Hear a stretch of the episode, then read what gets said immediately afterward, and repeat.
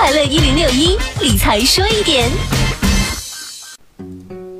随着生活水平的不断提高，越来越多的朋友开始重视投资理财，特别是保本型理财产品最受欢迎。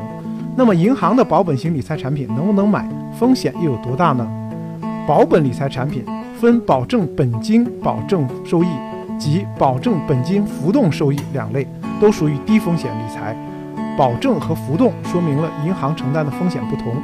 通过全称就可以看到，保本型理财在协议中会有银行承诺，无论发生任何问题，银行保证客户到期可以拿回全部本金。银行的保本型理财产品能不能买呢？保本型理财产品风险程度相对较低，适宜于稳健型、保守型理投资者。最不利的情况下，客户虽不能获得任何投资收益，但也能收回投资本金。但是选择保本型理财产品也有以下几点需要注意：首先，保本型理财产品的保本有期限的限制；其次呢，保本型理财产品不保证收益；最后，保本型理财产品也有浮动收益型的。提醒大家，投资者在购买保本型理财产品时，对于银行所说的保本，一定要谨慎对待，必须看清理财产品说明书上说的保本是指到期保本。